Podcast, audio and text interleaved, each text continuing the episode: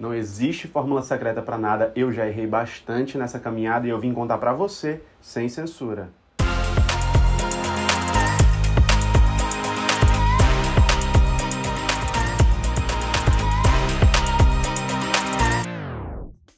Os negócios eles passam por um processo de amadurecimento, nada é feito à prova de falhas. E eu separei cinco erros que eu cometi no começo da minha estrada e vou contar para vocês a lição que eu tirei de cada um. Os erros que eu vou contar aqui são momentos que eu vivi na fotografia, mas que podem facilmente ser adequados a qualquer área de atuação, inclusive a sua. Vem comigo. Já deixa o like aí no começo do vídeo para você não se esquecer. Eu já falei aqui algumas vezes, ser flexível é lindo, eu prezo bastante por isso, mas algumas burocracias são necessárias. Algumas coisas precisam ser bem amarradas e eu aprendi a ser firme em relação a alguns pontos no trato com o cliente. Você pode ter um contrato mega formalizado com N cláusulas, tudo bem, é uma opção. Você pode ter só uma conversa de WhatsApp, você pode ter um e-mail, você pode ter um áudio, mas tenha alguma coisa que sirva para alinhar as expectativas. Coisas que são básicas. Cliente lhe contatou, peça referência. Ele não sabe o que quer, sugira, proponha, mande exemplos de trabalhos que você já fez, de referências que você viu por aí, mas deixe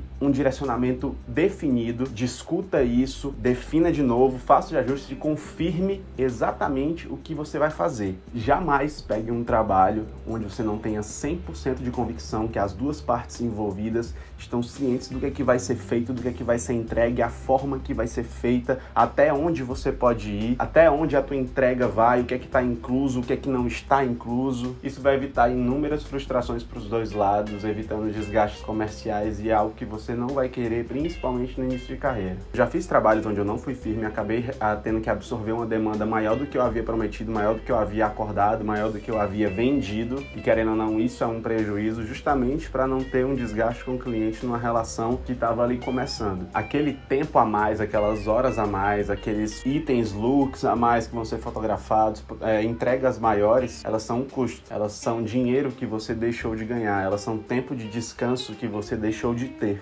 Hoje eu busco que isso não aconteça mais e eu aviso você para se resguardar desse tipo de coisa. Outro ponto importante que no mundo corporativo a gente usa esse termo, a famosa economia de palito. Não faça economias bobas. Eu não estou dizendo para você ser o assíduo ali dos lançamentos, tudo que saiu, todos os equipamentos, já está comprando, já está adquirindo, já está preocupado se tem que trocar de equipamento, aquela coisa toda. Não quero que você saia por aí jogando dinheiro para cima, não quero que você saia por aí se endividando de forma nenhuma. Dando exemplo, eu lembro quando eu fotografava com flash speedlight, era aqueles flashes que usam pilhas, e eu, numa bobagem de economizar, acabei comprando umas pilhas de uma marca paralela, onde eu achava que seria uma economia inteligente, e eu tava com pilhas recarregáveis que depois de alguns disparos, elas descarregavam instantaneamente e aquilo ali sempre me deixava na mão, gerava uma problemática ali para mim durante o chute, eu tinha que me virar de alguma forma. Tempos depois, eu fui comprar uns tripés, uns suportes de flash e tudo, e também fui pela questão de preço, fui olhando mais por essa esfera e no curto prazo ali eu já tava com suporte de plástico quebrado, que tinha um acabamento horrível, que você sabia que aquilo ali era de uma qualidade duvidosa. De qualquer forma, eu tive que recomprar, tive que fazer aquele investimento novamente, fora os desgastes pessoais que que eu tive durante uma execução que não estava saindo legal por conta de uma economia boba como essa. Enfim, o que eu quero dizer é economize em itens que realmente cabem ser economizados. Aguarde uma promoção para trocar de equipamento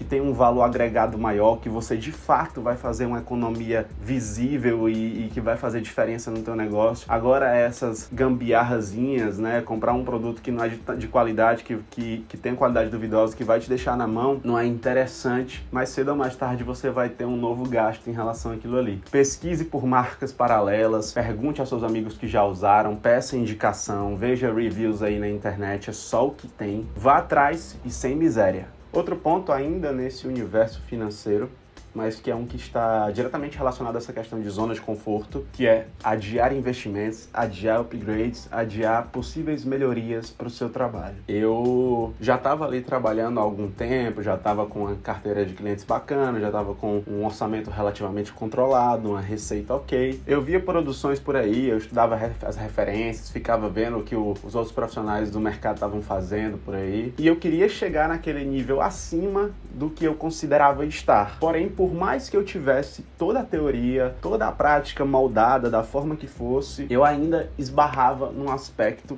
técnico que era equipamento. Havia uma limitação nítida por questão de equipamento. Eu sei que esse ponto ele é muito complicado de, de se tratar, porque existe uma discussão muito grande entre qualidade versus equipamento de custo alto, esse tipo de coisa. Eu sei que dá sim para tirar e realizar trabalhos incríveis, até com seu celular, se for o caso. Porém, alguns níveis de trabalho, de qualidade de entrega, de, de trabalhos comerciais, eles demandam sim um determinado investimento, um determinado tipo de equipamento, um determinado tipo de lente. Eu tô falando aqui na esfera da fotografia, claro, mas tem toda a realidade de profissionais criativos, da maquiagem, do vídeo, de, de outras atividades, arquitetura, por exemplo. Existem questões de ferramentas que em algum momento elas são uma virada de chave, elas são uma, uma curva que você precisa fazer. E eu ficava adiando isso com aquele pensamento de, ah, mas já tá bom assim, com essa câmera, com essa lente, já resolve. Porém, depois que eu venci essa barreira, depois que eu tirei o escorpião do bolso, as minhas possibilidades profissionais, o que eu poderia entregar aos meus clientes e até mesmo a minha segurança na execução dos trabalhos aumentaram na hora. Por isso, se você já tem uma reserva financeira, já tem a possibilidade de estar investindo em algo que você sabe que vai agregar ainda mais para o seu trabalho e aumentar suas possibilidades, que vai te, te colocar em um, em um, patamar acima ali, um de,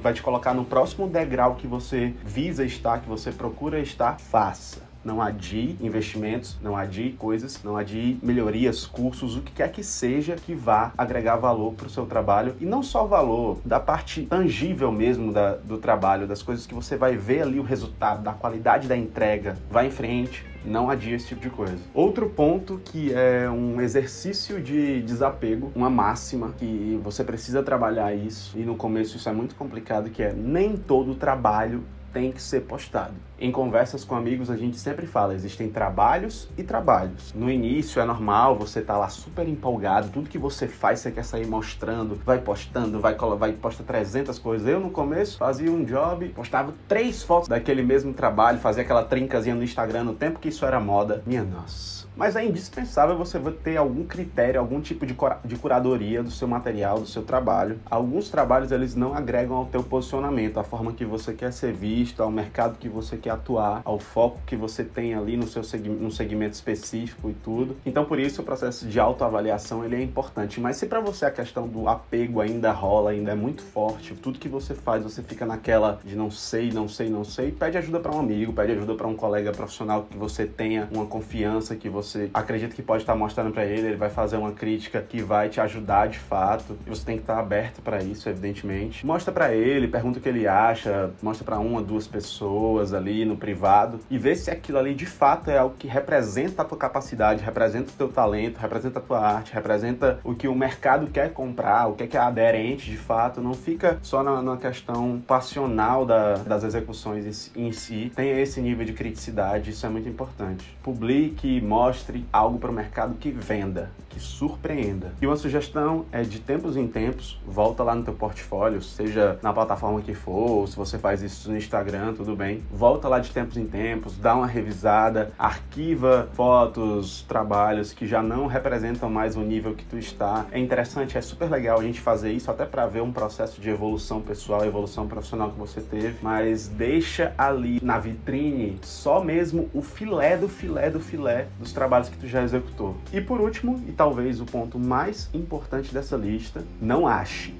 pergunte. Não fique supondo, não crie ideias pergunte, vá atrás de confirmar sua tese, vá atrás de saber como funciona. Essa é uma provocação que eu me faço bastante. A ideia consiste em não ficar imaginando as coisas, em ir de fato atrás de saber. Se existe algo hoje que você quer saber como melhorar em algo, que você tem uma decisão profissional para tomar, se você viu o trabalho de alguém por aí, queria saber como é que foi feito e tudo, os processos, o backstage daquilo ali, que tipo de ferramenta a pessoa utilizou, enfim, qualquer área de atuação que seja, vá lá e pergunte. É, não é que eu não tenha feito, não é que seja um erro por execução, por falta de execução, mas eu digo que foi um erro por ter explorado muito pouco esse tipo de coisa. E isso é algo que eu vou sempre estimular. Tenha contato com profissionais da tua área de atuação. Isso serve absolutamente para tudo. Serve para você aprender algo novo, serve para você termometrar o mercado, serve para você criar parceiros. Enfim, esse tipo de, de, de conduta, ela só tem vantagem para você. Só existe vantagem em ter isso como uma máxima não tenha receio de perguntar, não tenha receio de mandar uma mensagem, não tenha receio de comentar um trabalho, não tenha receio de comentar uma foto, não tenha receio de perguntar nada. A gente vive num tempo onde Netflix indica HBO, indica a Prime Video. Se você tem um profissional como referência e ele tem travas de contar os seus segredos, ele está lutando uma guerra solitária. E pense muito bem se você deveria ter isso como referência para você. Seja curioso, absorva coisas novas e divida o conhecimento que você já tem. Isso vai voltar para você de alguma forma. Valeu quem assistiu até aqui. Esses foram alguns toques que eu resolvi trazer para vocês, para você evitar se você faz isso hoje e espero que isso te ajude de alguma forma. Também queria convidar você a ver os últimos dois vídeos do canal, um onde eu falei sobre organização e produtividade, que pode ser bastante complementar a esse vídeo aqui, e outro onde eu falei sobre ganhar dinheiro em tempos de crise. Não deixe de participar comentando, se inscrevendo, deixando aquele like e, claro, mandando esse vídeo para um amigo que possa interessar. Valeu? É isso e até a próxima!